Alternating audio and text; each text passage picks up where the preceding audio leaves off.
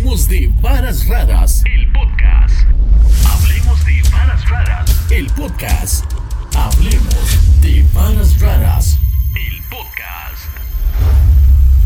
Es momento de iniciar Con este podcast. y hablar de puras varas raras. Y las voces de Jorge Miranda, Alonso Salazar, Luis Miranda y Julio González. Sentidos. Y déjate llevar. Esto es. Hablemos de varas raras. El podcast. José perdió prácticamente la mitad de su cuerpo. Eh, de la cintura para abajo, José. De, de lo que yo llegué a perder, bueno, perdí. es- me extrajeron la mitad de la cadera y las dos piernas. Soy desarticulado de, del lado izquierdo. En este lado lo que me quedó fue un muñón de tal vez 5 centímetros, en lo cual yo no me puedo sentar porque, como estoy desarticulado y sin media cadera, me llegaría a ir de costado. Entonces, para yo poderme sentar, tienen que crearme una silla y un cojín para poderme sentar correctamente. Muy bien.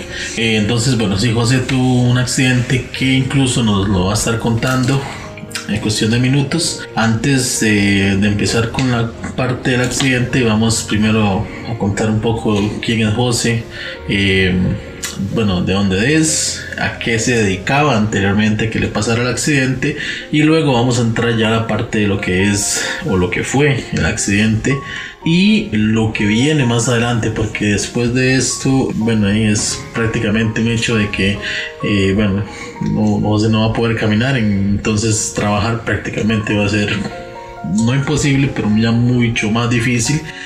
Y bueno José quiere incluso aclarar algunas cosas de las cuales se han estado mencionando, se han estado hablando, incluso hasta mal informando, ¿verdad? Por supuesto. Entonces, esto, esto casi que es como para dejarle claro a las personas qué en realidad pasó y qué sí pasó y qué no pasó. ok, perfecto. Entonces vamos ya a entrar en detalles.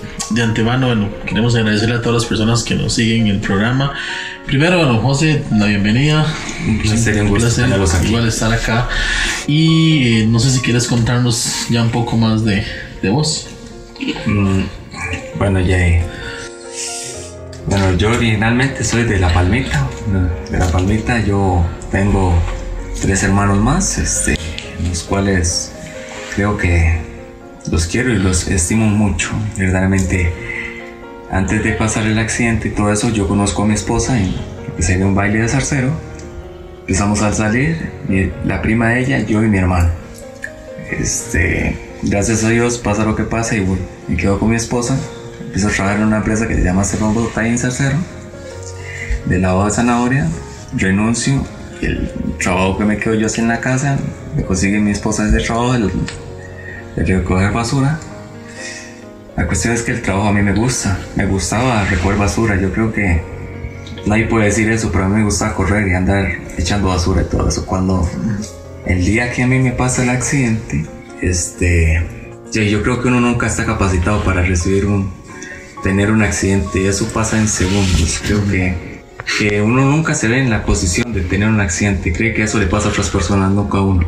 Cuando yo voy a tener el accidente, en el día de la, el día 2 de hace cuatro meses atrás, estoy yo con, con el compañero y están unas torres de echando agua en lo que sería el Tajo Sardero. Ujú. Yo echo la basura, en abajo del tajo había un poquillo barro, yo no le pongo cuidado, me meto ahí. El compañero mío no me no ve, el agua le está golpeando la ventana y el retrovisor. Entonces, como no me ve y la- el sonido yo calculé, digo yo, voy a decirle que jale para que para seguir recogiendo basura. En lo que yo hago a subirme la- al coso, pongo el, primer, el pie izquierdo en el primer pedal y el derecho al segundo. Donde voy a agarrarme el retrovisor, el compañero jala el camión. Donde él jala, yo no me puedo agarrar el retrovisor y apenas le pasé las manos tocando el retrovisor. Entonces yo me fui de espaldas. Lo que yo no entiendo, cómo yo caí, debería haber caído con la cabeza y el, el pecho debajo de las llantas. No sé, como que Dios hizo bien las cosas porque yo donde, donde caí fue para atrás. O sea, cayó de, de espalda, digamos. Sí, debería haber caído de costado, Ajá. no de espaldas, caí de espaldas. Cuando yo voy en el aire, lo primero que pienso es en los pies míos. Digo yo, Dios mío, me va a pasar el camión por los pies. Entonces, en la mente, en esos segundos que está uno en el aire, pienso yo, voy a jalar los pies. En lo que yo hago jalar los pies y abro los ojos, veo las piedras, veo el cielo, veo las piedras, veo el cielo y veo las piedras. Dos veces cada toque. Recojo las manos. Cuando él tiene el accidente, primero que tiene que hacer es recoger las manos para que no le pase nada. Abro los ojos. El compañero grita, pe- pega un grito. Cuando él pega el grito, yo abro los ojos. Abro los ojos y lo que tengo es la, la primera piña del camión aquí así. Yo la tocaba así para ver si era cierto. Cuando yo veía las piedras y el cielo, era que el camión se quedó patinando encima de los pies míos. Y me arrolló los dos pies al, al extremo que cuando me sacaron del camión, un pie estaba montado encima del otro así. Sí, lo hizo como Sí, como si hubiera tensado los pies. trenzado, correcto. Los arrolló los murió en. Cuando yo me logró despertar, logró despe- eh, salir del shock, yo toco la llanta y digo yo, ¿será cierto que me está bajando? Toco la llanta y la, la agarro y digo yo, sí me está bajando. Se ve el chofer, que, éramos, que somos muy buenos amigos, y se, se pone a llorar porque éramos compas, nos llamamos muy bien. Y me dice, Alberto, ¿qué le pasó? Le digo yo, mano, me pasó por camión por encima, le digo yo, pero esto no es lo difícil, le lo difícil es que usted va a tener que subirse al camión y jalar el camión porque el camión está presionando los, Ok. los pies. Voy a hacer una, una pausa. Eh, en ese momento, us- digamos, usted está hablando con él normal. Usted no siente, o sea, ¿qué tal el dolor? No, se, no sentís nada. Yo estoy, eh, yo, yo, yo no pierdo conciencia, no entro en shock, no entro en nada. Yo estoy como si, como si estuviera hablando con ustedes en este momento. Yo no siento nada, dolor, nada. Digámosle, el golpe, el, el accidente fue tan rápido que no le dio, le digo yo, que reacción a- al cerebro de darse cuenta que ya estaba teniendo eso. Este, no se sintió nada, no, no sentí nada. Yo le hablé claro, como si, como si estuviera hablando con ustedes. Yo no sé dónde agarré la capacidad, pero sí pasó. Cuando, cuando él, cuando él se sube el camión lo jala, pero despacitico. El camión, cuando él jala el camión, mis pies están palanos. Cuando él jala el camión, se levantan los pies así. Se inflan. Lo primero que sé, que se ve son los huesos rotos de las piernas, donde se salen de los pies. Porque al patinar el camión quebró todos los que serían todos los huesos y reventó músculos. La cuestión es que cuando, él, cuando el compañero grita, el- la reacción del chofer es frenar de un golpe. Cuando él frena, lo primero que me hace es romperme el, el músculo del, de la pierna y me revienta una vena que tiene uno, creo que la femoral o algo así. Esa vena se, se parte y me empiezo a desangrar. Gracias a Dios fue la parte de la clínica y está el doctor Blanco ahí. Entonces llega el doctor Blanco y me ve la pierna así, empieza a examinarme y lo primero que ve es el montón de sangre. El doctor Blanco agarra y mete la mano en el muslo y me agarra la vena. Tantas veces se le perdí la mano dentro del, del monstruo. Wow. Cuando yo estoy ahí y veo, veo, estoy ahí, todo el mundo, cuestión de 8 minutos que máximo fue lo que duré yo ahí, este, habían unas 15, 20 personas ahí. Todo el mundo dice que fue que el chofer echó para atrás, que yo me descuidé, no, el accidente, que yo me fui de espaldas y caímos al camión. Cuando yo estoy, el doctor Blanco llega, la ambulancia dura 8 minutos para llegar. Yo decía que porque dura tanto una ambulancia para llegar si estábamos a Sí, a como 200 metros. 200 metros. Yo no, no pude entender eso. Bueno, la cuestión es que llega la ambulancia, llegan los enfermeros, excelentes personas, llegan, me suben a, la- a una tabla, en lo que me suben a la tabla, me suben un pie. Cuando me suben este, este pie toca el otro y se cae y queda guindando como ver este coso. Estaba sostenido por los músculos, los huesos no hacían nada, lo que hacía era hacer este pie así. Mm. Suben este pie y el otro pie se cae también. Quebrados los dos, completamente quebrados. La cuestión es que llega y me suben a la ambulancia. No saben ni cómo subirme porque estaba demasiado fracturado y demasiado roto y por todos lados sangrado. La cuestión es que yo me suben en la camilla y va una enfermera que no sé quién es porque no la pude reconocer. En el momento ya está en shock y ya, ya va analizando más lo que le pasó. Entonces yo que el único que reconozco es al doctor Blanco. Cuando yo llego ahí, me montan en la ambulancia, yo nomás oigo la sirena y, por los vidrios vi donde pasé por... Y donde iba subiendo, donde llegué a Liz, donde hizo la salida y todo eso. Eh, a, los- a la enfermera y al doctor se les ratonaba la mano, se tenían sostenido eso. Entonces hicieron- sacaban la mano y metían la mano así, Dentro de la pierna. dentro del monstruo. Era para sostenerle la vena. Era para sostenerme la vena. Entonces tenían que meter y sacar la mano. Me lo hicieron, calculo que unas cuatro o cinco veces. Y usted todavía ahí Iba consciente, iba consciente. Y si ya sentía dolor o, o no- Iba sintiendo dolor, Sí. ya, empezaba el dolor a sentir. Entonces creo que uno de los enfermeros, eh, la enfermera empezó a meterme en el cambio. Cuando le- a una parte le digo yo al blanco, le digo, hazme el favor, no me meta la mano. Déjela ahí, no la meta más porque ya no aguanto el dolor, le digo yo. Me dice, si no la saco y no la cambio, este, se va a desangrar. Le digo yo, sí, pero no la saque porque me duele demasiado, le digo yo. No lloraba ni nada, iba completamente consciente para abajo. La cuestión es que perdí conciencia de camino. Afuera, en la realidad, este, el chofer me dice antes de subirme a la ambulancia, eh, Alberto, eh, José, llamo a, a su esposa. Le digo, favor y no la llame porque yo no quiero que me hace. Le digo, llámela cuando voy de camino para que ella llegue al hospital y me vea allá. Cuando yo pierdo la conciencia y todo eso, llega la ambulancia, la ambulancia me operan la pelvis y me, y me desarticulan de esta parte, que me quitan, me vuelan la pierna aquí, de este lado. Cuando llega mi esposa y está, están mis hermanos, mi mamá, mi papá, la prima, mi sobrino Steve, mi cuñada y mis hijos. Eso era como dos bandos. En aquel bando estaba la familia mía, contando chiles, hablando paja. Mi mamá gozaba, ella nunca, yo creo que nunca botó una lágrima porque yo me moría, porque yo me salvara ahí. Mi papá lloraba, este, mi sobrino, que no somos ni familia, somos sobrinos, es sobrino mío por la esposa mía. Este, ese estaba enmorecido llorando.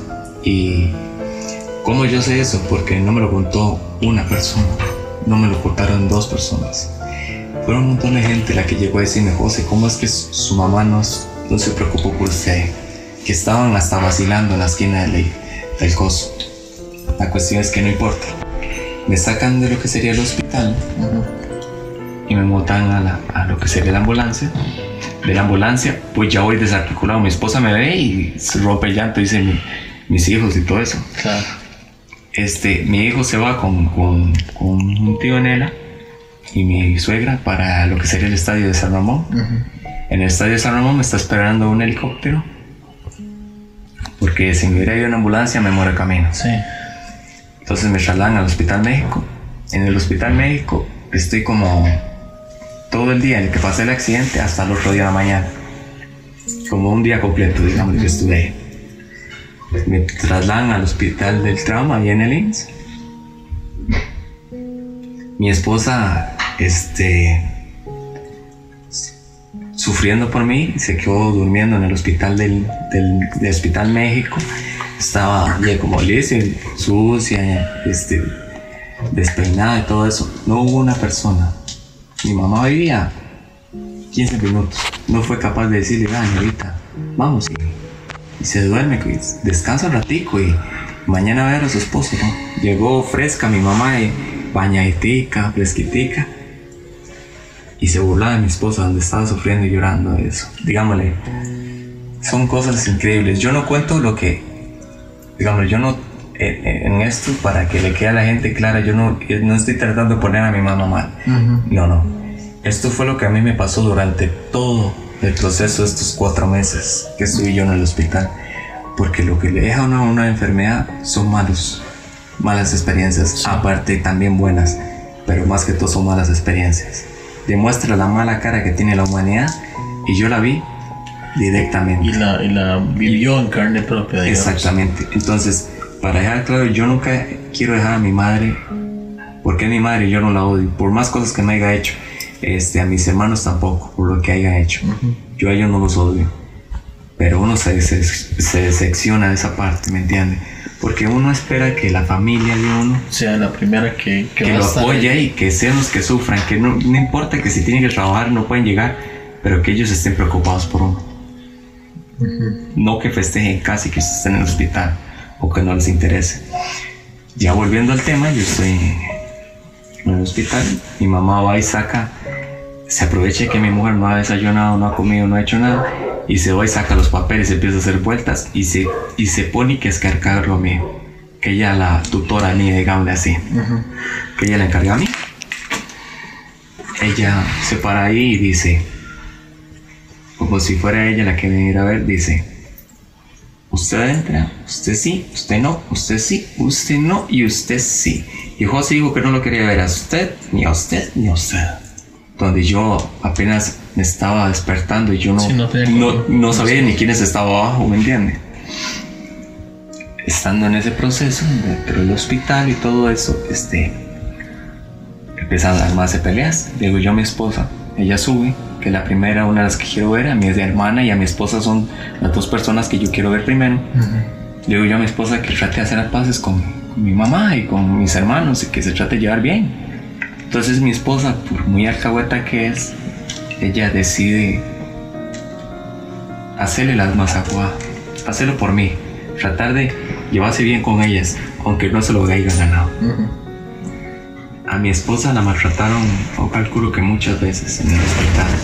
Se burlaban de ella. De ¿no? parte de su propia familia, de, digamos de así. por- de mi propia familia. Sí, digamos, porque sí, me imagino, entiendo que hay como que dejarlo claro, porque cuando se menciona tal vez maltrato en un hospital, la gente puede entender que es de un maltrato de parte tal vez de los funcionarios del hospital, ¿verdad? Entonces, en este caso estamos hablando De la familia. Muy bien. De- lo- del hospital no hay ninguna queja, ninguna.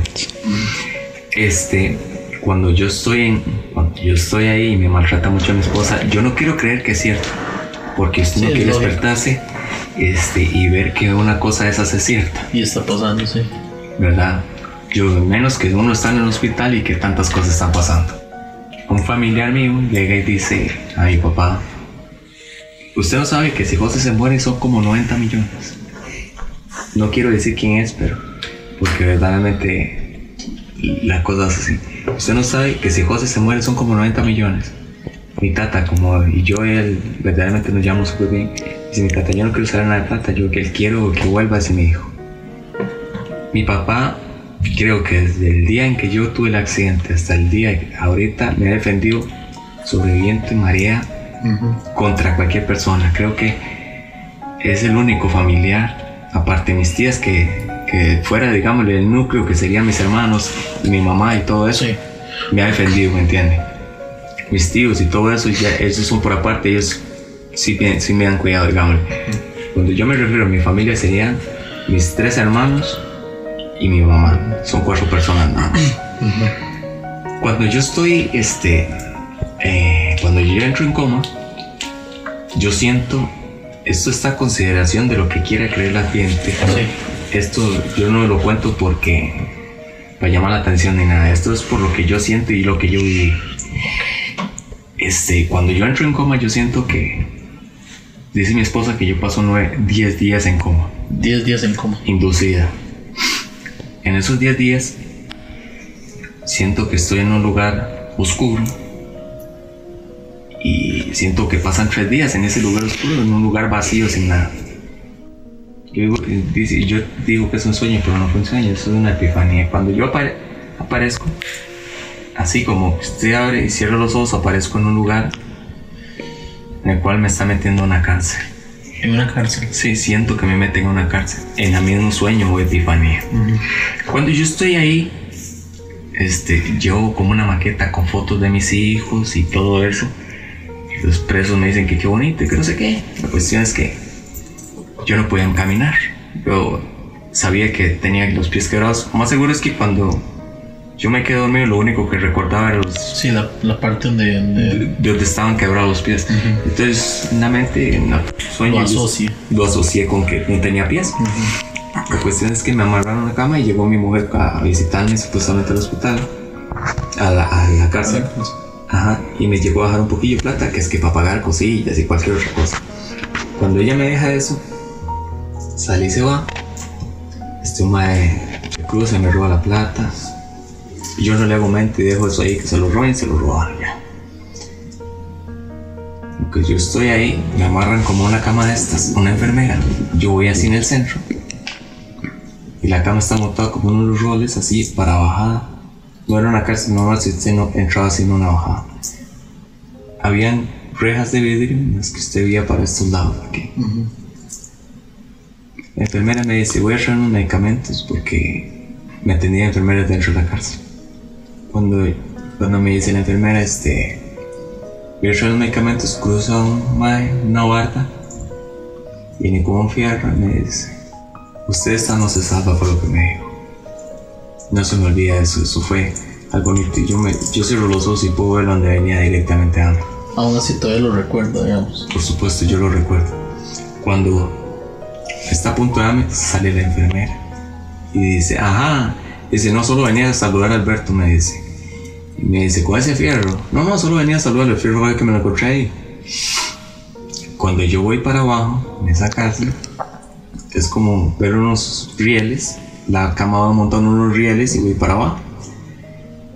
Yo veo un montón de gente matándose, golpeándose, así en cada habitación que iba usted bajando se veía gente volándose la jupa, cosas que ni he visto en la realidad las vi ahí, gente matándose, cortando la jupa, eh, hombres pegándole a mujeres, un, lo peor que puede haber en el mundo, yo lo vi bajando ahí. Cuando yo llego abajo, me traslado a un cuarto de vidrio, cuarto de paredes blancas, como en la parte en que estaba yo en un hospital. Hay una puerta grande que se cierra por dentro. Mi esposa es una persona que me chinea y me compra un montón de cosas. Entonces, en el sueño, en la epifanía, llega mi esposa y me lleva un montón de cosas. Me lleva una tablet, que es que me dejaban tener una tablet porque el caso mío no estaba resuelto, no sé qué. Entonces yo comenzaba a enseñar. Entonces los madres de ahí supuestamente tenían envidia. Entonces entraron ahí, me robaron todo y me rompieron lo único que tenía que hablar con, con Nela. Yo les decía, por favor no me rompan eso, que es lo único que tengo para hablar con mi esposa, le decía. Cuando se van, llegó mi enfermero, que era que el que me cuidaba, y me decía, este, Alberto, sus cosas, luego me las robaron. Me dice, voy a ir a traerla, le digo, así, no vaya. Yo, este, ya lo hicieron, ya lo hicieron, ya para qué. Entonces me dice, no, Alberto. Y yo estaba acostado en la cama, pero podía ver lo que pasaba afuera de... Entonces yo vi un montón de maíz. El maíz que le dio el enfermero agarró a la mujer y le dio y la dejó morada y le metió los golpes. y- Era cosas que usted, yo estando ahí decía a llorar. Yo lloraba en la misma sueño, o pesadilla, epifanía, lo que fuera. Yo soñaba ahí eso. Cuando yo estoy en, es- en eso, este, llega una enfermera, Maya, se llama Mayari. Me dice, Eso, eso todavía es en, en el "El- sueño. to- todo lo que voy a contar es hasta el sueño. Ok, y como el nombre de, De ella me lo dijo. Y pero usted no sabe que esa persona, o sea, no conoce que esa persona exista en realidad. Sí, sí existe. Sí existe, ok. La cuestión es que estoy yo ahí y llega y me dice, Betico, ¿cómo está? ¿Cómo se siente? Le digo, estoy lo más bien, pero asustado de estar aquí. Me dice, "Albert- Betico, esto ya va a pasar, me dice. Y eh, ella me trata de mi amor y Betico, una enfermedad excelente. Entonces empiezo a vacilar cuando pasa una cosa que, que uno cree que no va a llegar a vivir. Creo que yo vi el- lo que sería el apocalipsis. Eso de que dice la Biblia porque tuve que verlo para leer, oírlo en la Biblia porque mi esposa no lo lee. Que el cielo se rompe y que bajan demonios y se llevan las personas. Estando yo ahí, en ese, en ese, en la cárcel, los enfermeros supuestamente eran como ángeles. Siento. ¿Entiendes? Entonces ellos están ahí y cuidan de que nadie entre. Cuando, cuando empieza a sonar y se rompe el cielo, es un sonido creo que inexplicable. Gente gritando, llorando, pidiendo auxilio. Este, se oían unas cosas terribles, el cielo como si... No podía explicar cómo, cómo sonaba realmente. Cuando yo estoy ahí, me dice la enfermera Mayari, este, eh, Alberto no rece, que si rezan lo van a encontrar. Entonces yo le digo, está bien. Entonces yo me quedo en el cuarto y yo oía los voces y los bichos donde pasaban así, subían donde pasaban. empiezan a caer los ángeles y a caer. La cuestión es que llega el momento en el que en el que este, este entra un demonio a, lo que sería el, el local donde yo estoy. Eh, Ahí donde estaba. Yo estoy con un vidrio así y la puerta estaba abierta. Entonces el bicho camina de aquí para acá. Pues, yo lo veía donde venía y se para dentro de la puerta. Era un bicho con unas manos chiquitillas, así, las rodillas para atrás, los pies feos, así agachados, ojos hundidos blancos, lo que sería el pómulo salió para afuera, la boca se cerraba así, era lo que tenía en la cabeza era como un triángulo, no tenía orejas, era algo terrible. Él no podía mover la boca para hablar, sino que uno oía lo que pensaba. Sí, sí, se le hacía como. No hablaba, sino del. Sí, que le mandaba lo que pensaba. Entonces él se me queda viendo y lo primero que hace es mover la cabeza y me dice: esta usted no se salva, Alberto, fue lo que me dijo. Y empieza a subirse en la cama. Primero pone las manillas todas hechas leña y se sube. Entonces lo primero que hago es intentar jalarme de la cama para arriba para ver cómo me lo quito. Porque yo no tengo movilidad supuestamente. En los pies. Sí. Entonces empiezo a jalarme. En lo que yo cierro los ojos y los abro, el bicho desapareció. Lo primero que veo es un manchón en la pared así en oscuro. Pasan las oleadas y, y todo eso que cae ahí abajo. Oigo a saldeados bajar y todo eso, y gente llorando y todo eso. Pues pasan y llegan las enfermeras, las que quedaron, y me dicen: ¿Usted no ve un raro Alberto? Y le digo yo, ¿por qué? Dice, ¿por qué está ese manchón ahí en la pared? Me dice, no sé, entró un bicho y, y cerré los ojos, desapareció y apareció ese manchón, le digo yo. Ah, sí, Alberto, entonces me sacan y me amarran a una cama y que es que me hacen un exorcismo, supuestamente tenía el bicho ahí. Este, yo veo a Mayari por última vez ahí. Llegan, pasa todo eso, todo el apocalipsis y todo eso. Aparece, duermo que es que estoy durmiendo dentro de un sueño, duermo y me despierto. Y venía mi esposa a verme, a, a darme la visita, a verme. Entonces hablamos un toquecito, sale y se va y deja el teléfono en la cama. Aparecen cuatro personas, aparece Mayari, dos más allá y otro aquí. El que me habla de este lado no lo, no lo reconozco, no lo puedo ver. Pero nada más lo escucha. Nada más lo escucha, pero sé que está aquí. Como en las esquinas de la cama estaban los, Los, cuatro esquinas, digamos. sí, estaban ellos ahí. Ujú. Entonces me dice, empiezo a desfallecer. Y oigo donde mi esposa viene para arriba. Y le digo yo a, a él, no quiero que mi esposa me vaya muriendo. Me dice, ella es buena persona, ella no lo, ella lo va a ver. Aunque usted se muera. Usted va a llegar a ser como un ángel caído, fue lo que me dijo. Entonces le digo yo, ¿en serio? Y me dice, sí. Entonces llega mi esposa y recoge el teléfono. Y le digo yo, este, que Dios la acompañe, mi amor. Me dice, chao papi, que Dios lo acompañe, me dice. Y se va. En lo que empiezo a desfallecer a desfallecer, como a desaparecer. Cierro los ojos y aparezco en otro lugar. Como en una carretera sola, como en una carretera a medianoche en Zarcero. Que no pasa ni un carro ni nada. Sí. Hay solo un, faro de luz que cubre una parte y toda la carretera está oscura para allá y para acá. Aparecen dos personas. Uno es Elías, está aquí, y el otro Jonathan aquí. Ellas son. Mm, Son dos personas más que están en la vida real. Ah, ok. Pero sí los, sí los conoce usted. La cuestión es que, estando yo ahí, eh, digamos, yo creo que imaginación uno tiene, pero no tanta para inventar tantas cosas seguidas. Estoy yo ahí y Elías tenía anteojitos y él tenía una aurora de oro arriba, como algo así, arriba. Empezaba se armaba de oro arriba y por debajo se iba deshaciendo. Como una fuente ilimitada de agua que usa la misma agua para ll- llenar. Ajá. Igual, la aurora se completaba con el oro que botaba de arriba, digamos, el, que, el de arriba, el que salía por abajo, completaba la aurora por arriba. Era de oro. Yo estando ahí, le veo la cosa y yo, Y me dice Elías, y veo a Jonathan. Entonces me dicen los dos, vaya por esa pared, aquí a mano derecha. Yo sigo a mano derecha y lo que veo es una lápida grande. En la lápida aparecen un montón de fotos, como estas, con mis hijos, este, con, con mis hijos, con, con mi sobrina, con mis hermanos, todo aparece ahí.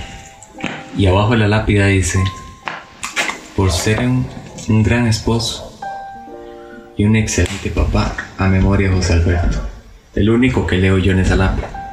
Cuando yo logro ver eso, cuando yo logro ver eso ahí, creo que fue la parte más impactante de, de saber, que usted, de saber que usted está muerto. Cuando yo llego y me mandan ahí y me enseñan una, veo una cama con una bolsa verde tapando la cama. Y le pregunto qué, qué es y me dice que es mi cuerpo. Me dice, Elías. Entonces yo me quedo. No quise revisar. Como que yo sabía que sí era mi cuerpo, nada más quería hacer la pregunta. Estando una parte en la cárcel antes de salir de ahí, lo primero que yo veía era el niñito. Tenía un niñito en la cárcel. E increíblemente, solo brillaba el niñito. Y brillaba y brillaba y brillaba. Creo que eso fue como una señal que me mandaba ahí. Yo veía el niñito, yo no, no soy cristiano, ni católico, ni evangélico. Yo creo que soy un- una persona que se podría decir que era bastante atea. Que no iba a ir a la iglesia porque creer que. que. que ir a ver a ese montón de gente golpeándose el pecho y después salir a que ellos salían a criticar a la gente. No. eh, no me gustaba ir a misa Sí. digámosle, para mí no era importante. Usted sabe que ser buena persona bastaba para hacer, este, para ganarse el cielo. Sí. La cuestión es que me dice Elías, cruce la calle, vaya a aquella orilla, lo que sería el lado izquierdo de la calle, había otra lápida. Al lado arriba de la lápida, yo no leo lo que hay en la lápida, abajo vienen las letras. No leo lo que hay en la lápida. Hay una luz blanca así, como esta, pero blanca, blanca, blanca y veo una figura como cuando usted ve a alguien en oscuro en la noche, solo se ve la silueta. Exactamente. En la luz se veía la silueta, pero no se veía quién es. Pero yo sabía quién era. Entonces yo me paro con él y le- me paro al frente. La, la lápida era muy grande. Él está arriba y yo le pregunto, este, yo puedo entrar al cielo me dice, y luego que la voz es indescriptible porque no tiene maneras. La voz de él era como de una persona a la que usted no puede vacilar, pero la voz era de una persona a la que usted no puede vacilar, pero que no es malo, que no se le oye malas intenciones, que no se le oye nada. Si yo tratara de buscar esa voz, yo calculo que nunca la podría reconocer otra vez, porque era completamente diferente lo que yo he escuchado de voces a la de él. Ujú. Cuando él me dice que no, me pasa por la mente, si él no me acepta, otra persona me va a aceptar, o otra cosa me va a aceptar. Y- igual usted no, o sea, usted nunca vio, solo vio la silueta nada más. Nunca le vi la cara. Le preguntó, le respondió. Ajá. eh, y de ahí, digamos, o sea, nunca, solo escuchó la voz, digamos, nunca. Nunca lo logré ver a la cara. Era, era muy resplandeciente. No, no, no. Calculo que si hubiera intentado uno verlo lo hubiera visto. Pero creo que por respeto y por, Miedo, tal vez, ¿no? y por miedo creo que no intenté verlo a la cara. Porque estando en eso, creo que como que el cerebro y el corazón se pusieron al mismo tiempo y dijeron, mejor no lo vuelvo a ver. O no lo vea directamente a la cara. Yo sentí que no hacía falta. Y cuando yo hablaba con él, y, y sabiendo que él estaba arriba, yo volví a ver para abajo. Para no tener que verle la cara, digamos. Cuando él me dice eso, entonces yo digo, si, si él no me acepta, me acepta otra persona. Estaba la lápida aquí y había el camino, ya seguía para arriba y estaba oscuro. En lo que yo llego ahí, me encuentro al diablo. A él sí lo reconozco y lo veo claritico. Lo, lo podría describir, digamos. Si, si yo tratara de escribirlo, lo puedo escribir, pero creo que sería algo igual a lo que uno ve en, rep- en representaciones.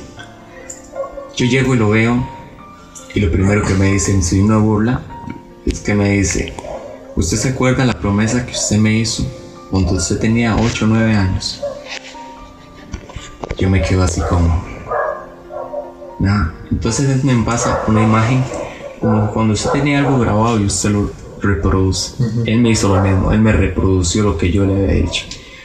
Cuando yo era muy carajillo, yo era de esas personas que, que tartamudeaban, que, que era muy tímido, que llegué a intentar me suicidar con 11 o 10 años, buscaba cómo, te- cómo suicidarme porque, porque mi mamá me quería mucho.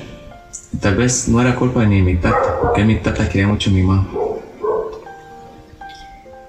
Mi tata fue una excelente persona, yo creo que él sí no tengo nada que criticar. Este. Creo que las agresiones y todo eso me llegaron a ese punto de intentarme suicidar. Ok, eh, agresiones, hablemos eh, físicas, verbales, psicológicas. No, físicas y verbales, más que todo. Eh, llegaban a pegarme mi mamá por nada. Este, yo ten- llegué a tener que lavar, tenía que llegar a lavar trastes, tenía que llegar a cocinar, tenía que limpiar el piso para que mi mamá estuviera acostada jugando con un Nintendo, Play, porque porque a ella no le, no le interesaba más que la familia. De lo que yo me acuerdo que mi mamá me cocinó si yo le digo cuántas veces mi mamá me cocinó a mí, si le digo que unas ocho veces es mucho. Yo trabajaba y tenía que pagar y le daba la plata a mami y mami la usaba para otras cosas.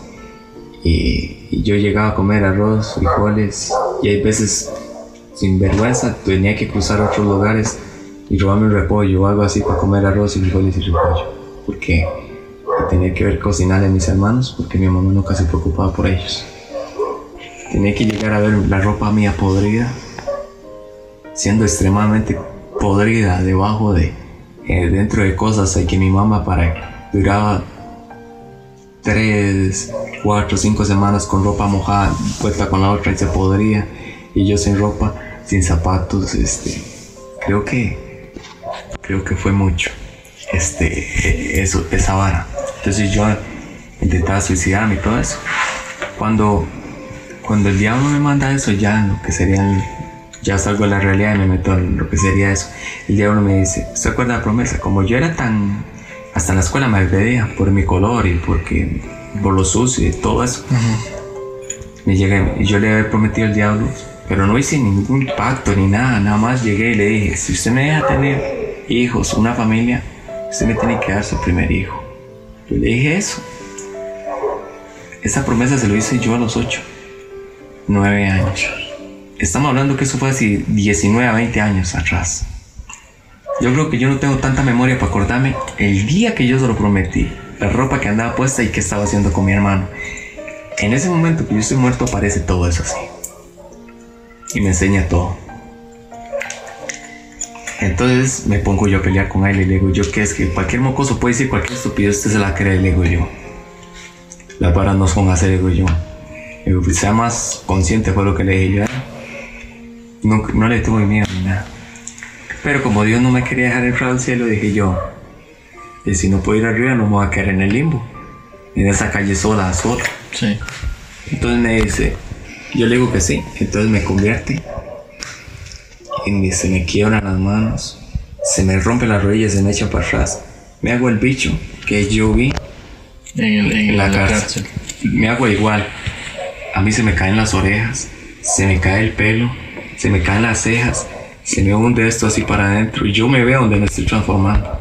Cuando, cuando yo estoy transformándome, el diablo lo que hace es burlarse de mí.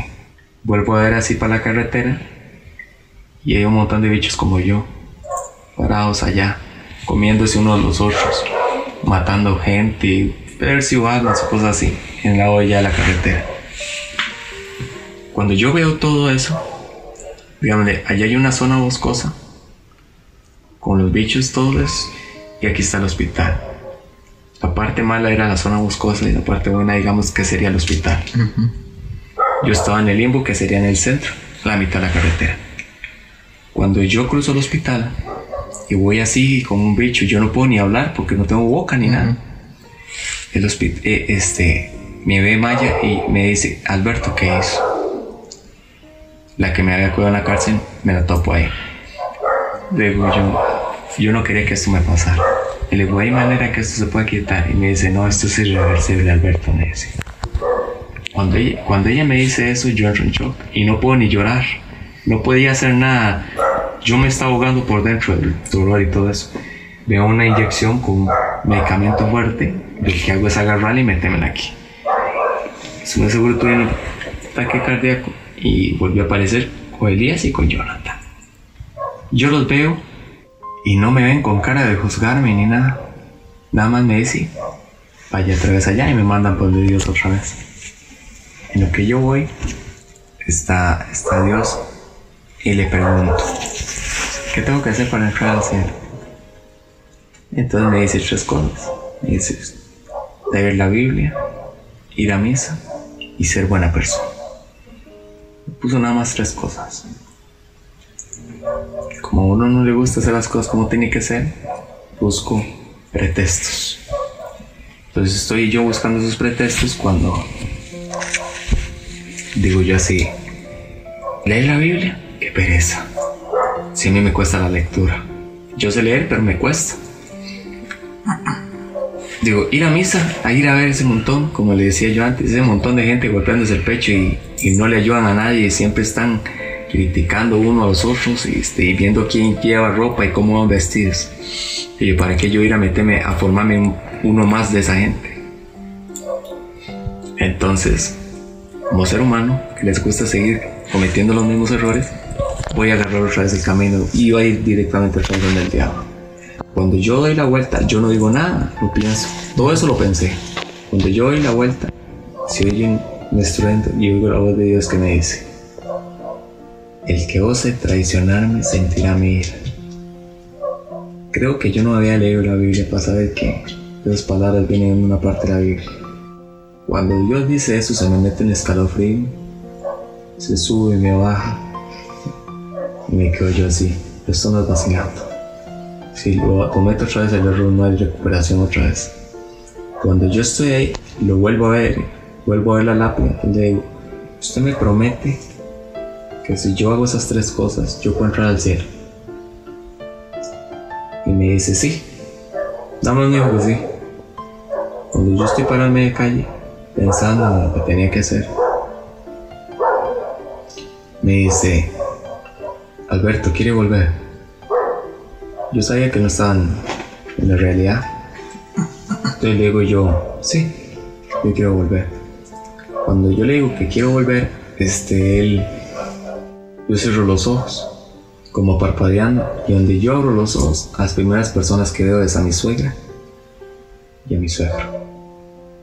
Creo que fue donde yo entré en conciencia y logré ver a las personas bien. Yo vi a mi, suegro, mi suegro estaba llorando con una, con una Biblia que está por ahí, y a mi esposa que también estaba llorando. Digo yo, la Biblia, conciencia. Abrazo a mi esposa, abrazo a mi suegro, salen y se van. Me duermo por, por tantos medicamentos y todo eso. Al día siguiente pasa una muchacha macha por la puerta. Ya estoy fuera del sueño, ya en la realidad. Ya está, sí, ya está, ya está en el, en el hospital del trauma. ¿era ya, ya ah, en el hospital del trauma, yo ya estoy ahí. Cuando yo logro, cuando yo logro, este, cuando yo logro ver, estoy acostado de frente y yo veo toda la gente que pasa por la puerta, pasa una muchacha macha. Digo, yo, yo a esa mujer la conozco. Y estoy en esa hora que yo la conozco, que yo la conozco y que yo la conozco. Al rato se me olvida y sigo en lo que estoy. Platico llega un enfermero con gorro, mascarilla, guantes, el equipo completo para empezar a limpiar. Entonces empiezo a hablar con él normal y le pregunto, dígame una cosa, este, ¿cómo están las heridas? Me dice, muy grave, José. Está muy, pero muy delicado. Este, vamos a tratar de hacer lo posible, pero tiene que dar usted su mayor esfuerzo, con lo que me dijo. Entonces, estando yo ahí y él me dice eso, este, yo me quedo con... Yo me quedo... Me quedo hablando un ratillo más con él, lo que eras y todo eso. Cuando él se quita el gorro y la mascarilla y solo le quedan los lentes, era Elías el que me había ido a mandar a ver la tablilla, la lápida mía y adiós. Es coincidencia que se llamara Elías, igual que él se llama Elías afuera. Dije yo, coincidencia. No quería creer en la realidad. Al día siguiente, pasa la muchacha mucho otra vez, pero esta vez frena y se devuelve. Y me dice, Betico, ¿cómo se siente?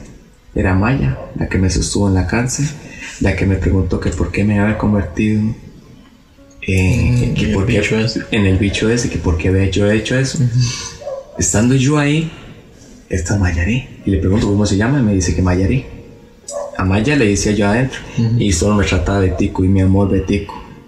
Este, cuando mi mujer se perdió, ella fue la que la guió de mí. Cuando la primera vez que no me encontraba, ella fue la que la llevó de mí. Yo digo que es coincidencia la Biblia, Elías y Mayarí.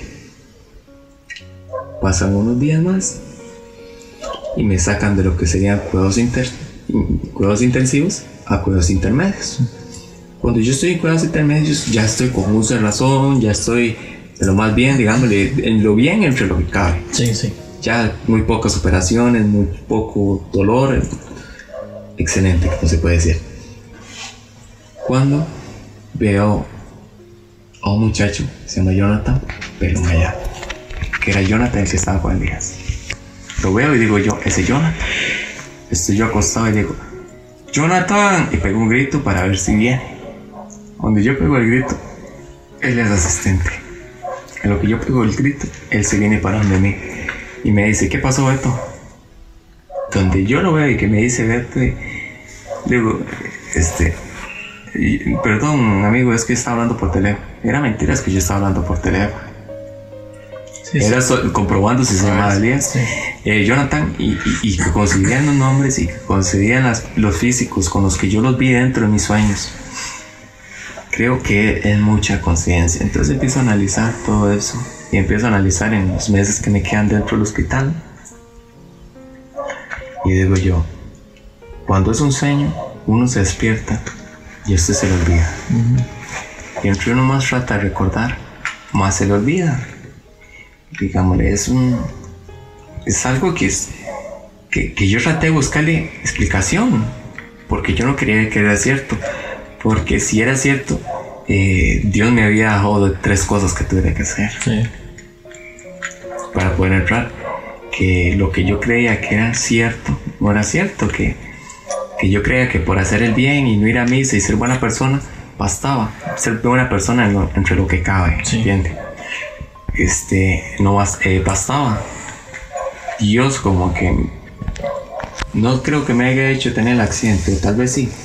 Para enseñarme que lo que yo creía que era correcto, No, no, No, no lo no bastaba. o no bastaba exactamente. Digo yo, un sueño no se recuerda a uno.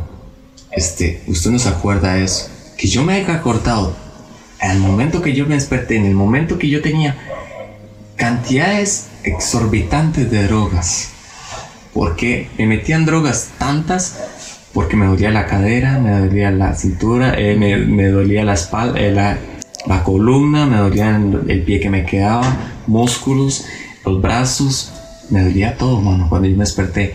Tenía tantas drogas que todo eso me, me- dolía, digámosle. Y que yo me recuerde de eso, estando en la posición en la que yo estaba, que eran 10 días, digámosle, en un sueño, yo no creo que haya repetido ese sueño una y otra vez, jamás, nunca.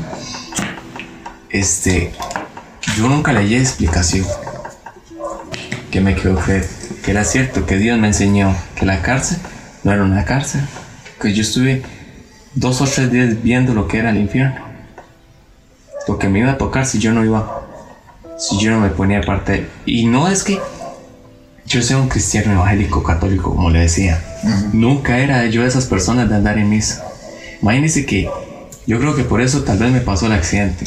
Que mi esposa me llevó a un bautizo de, mis- de, de ellos y estuve un rato y después salí.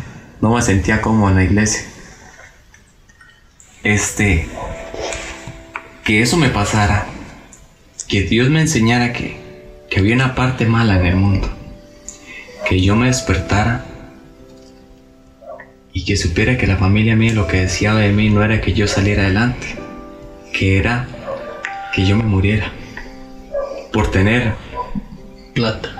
Ah, ¿qué, qué, qué digo yo? Que fueran este, 50 millones. Mi mamá, fijo, se deja 30 o 40.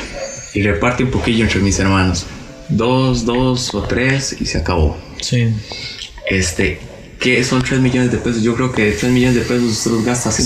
En el caso, en el caso mío, si a mí me dicen, le doy, usted pierde a su hijo, pierde los brazos, le córtame los brazos, dije. Porque para mí mi hijo no tiene precio. Ninguna cosa tiene precio. Para mí, yo no cogería ni un 5 porque se muera mi hijo. No, ellos no tienen precio. No, no, no tengo la capacidad de valorar a mis hijos, ni a mi esposa, ni a mi suegro, ni a mi cuñado. Personas que no son ni tan cercanas a mí y yo no tendría la capacidad de valorarlos a ellos. Porque yo, para mí la plata no es nada. Vea, yo no soy una persona que viva mal. Vea, mi suegro me, me, me apoyó porque estando yo en el hospital se nos metieron a robar a la casa. Este, se nos metieron a robar a la casa, este, gracias a Dios mi suegro nos recibió, me hizo este, esta era la sala, nos hizo un cuartico para que pudiera estar aquí. Este, otra cosa que no he aclarado y que verdaderamente hay que aclarar es que todo el mundo dice que mi esposa andaba, me la intentaron poner mal, que ella andaba, este, iba a verme al hospital y después se venía de fiesta creo que yo conozco bastante a mi esposa para saber que esas lloradas y esas cosas que ella vivía eran mentiras. ¿Quién me iba a decir que mi esposa andaba de fiesta? Jamás ni nunca. Ella estuvo, de los cuatro meses que yo estuve incapacitado en el hospital, mi esposa faltó un día y fue porque se nos metieron a robar y tuve que ir a poner una denuncia.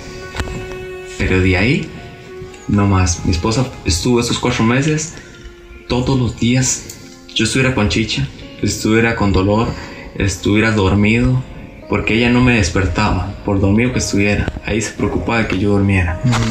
Este, y que me dijeran a mí que mi esposa andaba, eh, que andaba dándome vuelta, sabiendo que ni cuando yo estaba bien me daba vuelta, que podía ella salir y irse y yo despreocupado que hiciera lo que quisiera, me vengan a decir que, que mi esposa me da vuelta, lo que me dio fue gracias, me dio risa porque creo que la conozco bastante bien. Uno conoce la pareja con la que está bastante bien como para no saber quién es la pareja que tiene.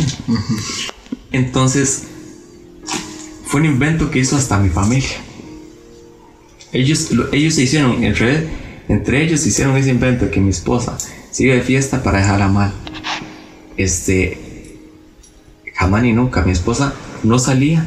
Y cuando estaba soltera de mí, cuando estuvimos, porque estuvimos separados, pero siempre juntos, ¿cómo le explico? Eh, dejamos de vivir juntos, pero siempre nos vimos. Yo estoy viviendo donde mi hermana, pero ella siempre iba a la casa y ella siempre estaba conmigo. Entonces, en realidad nunca nos dejamos, ¿me entiendes? Solo dejamos de vivir juntos, pero estamos juntos.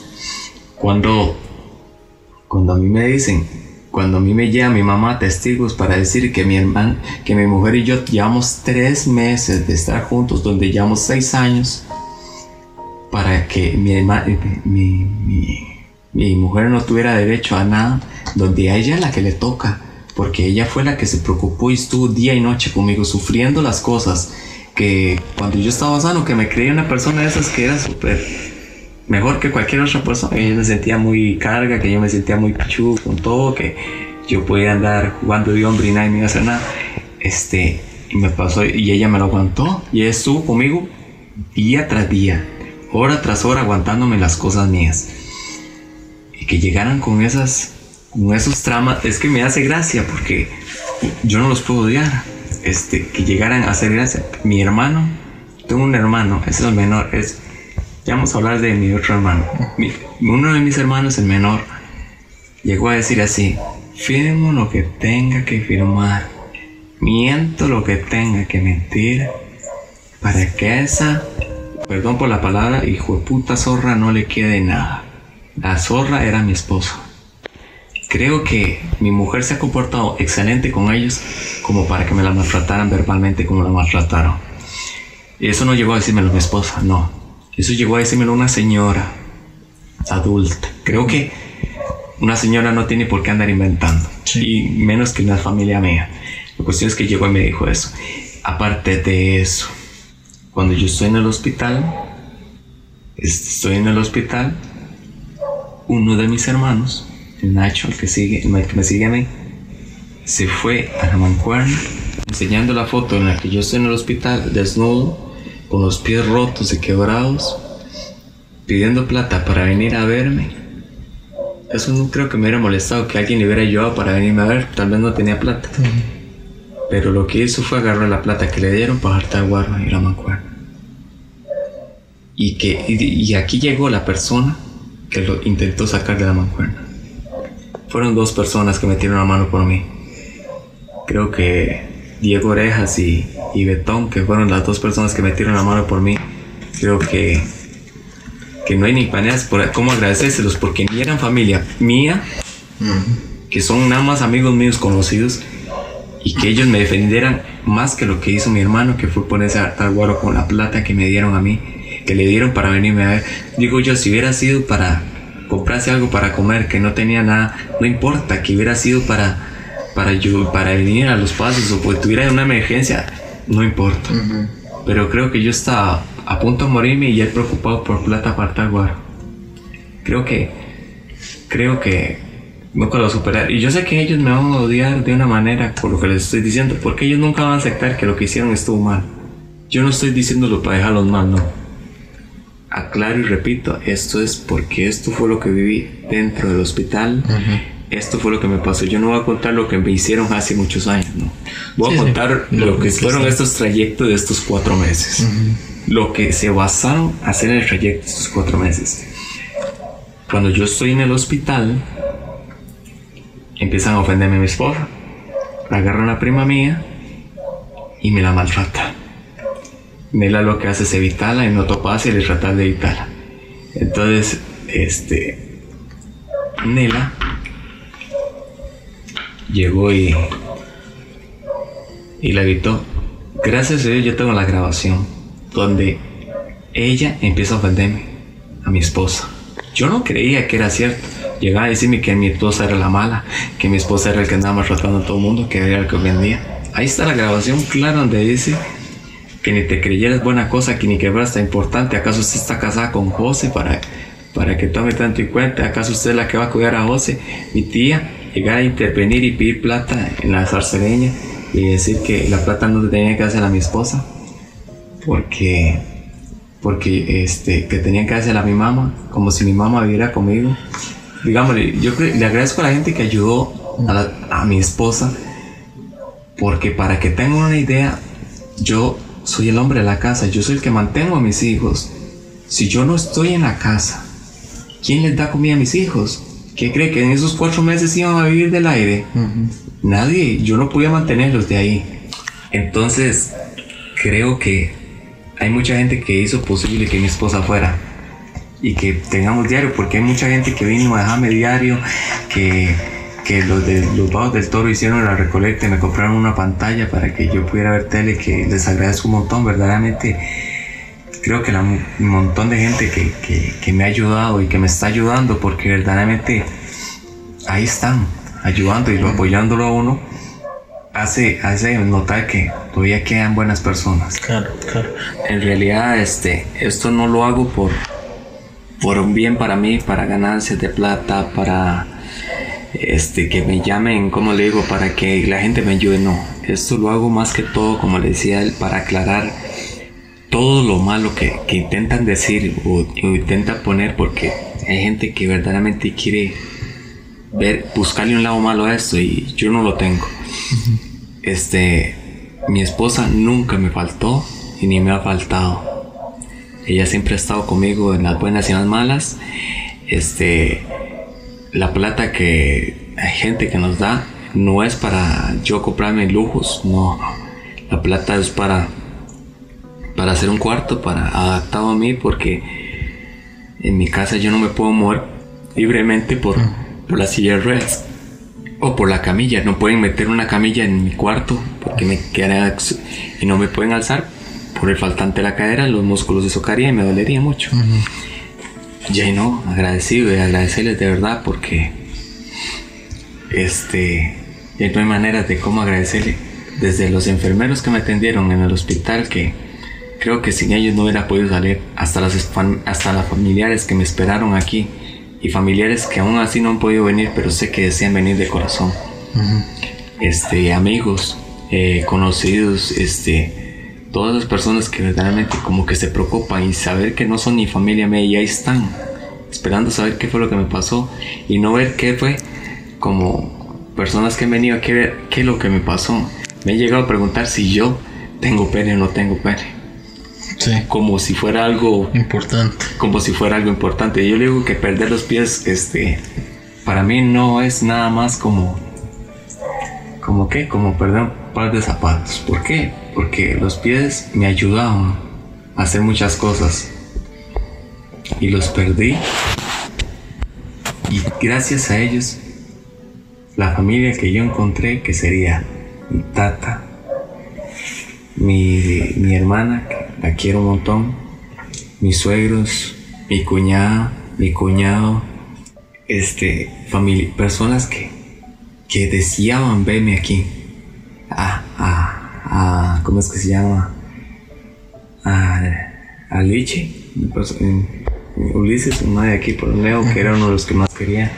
Y a, y y a mis compañeros de baile, a Javier Cambronero, que verdaderamente hay gente que verdaderamente me ha preocupado mucho, este, eh, Cristian, Gallina, personas que verdaderamente yo estimo mucho y que verdaderamente sí he estado preocupado ahí, Alvin, Araya, creo que esas personas son súper especiales, Orejas, que verdaderamente, Diego, eh, Rema, que también este, es una, super- una excelente persona. Y, igual mandarle saludos porque él me los mandó y yo me acuerdo, yo lo vi cuando me los mandó. Saludos para Rema entonces. Este, creo que creo que más agradecido con la vida no puedo estar. Aunque haya perdido los pies y haya tenido el accidente que tuvo, creo que esto me dejó más cosas buenas que malas. Creo que yo en lo personal no hubiera tenido la fuerza porque yo era de esas personas que me gustaban andar para arriba y para abajo, vacilar con todo el mundo, andar caminando para allá y para acá, este, que me gustaba bailar, que andaba en los bailes, en fiestas y todo eso. Si me hubiera pasado unos 3, 4 años antes de conocer a mi esposa, creo que eso hubiera sido impactante. Porque creo que la fuerza viene más que todo mi esposa y el de arriba, porque yo creo que sin él no hubiera podido tener la fuerza para poder verme los pies quebrados y todo eso y poder decir, no me molesta.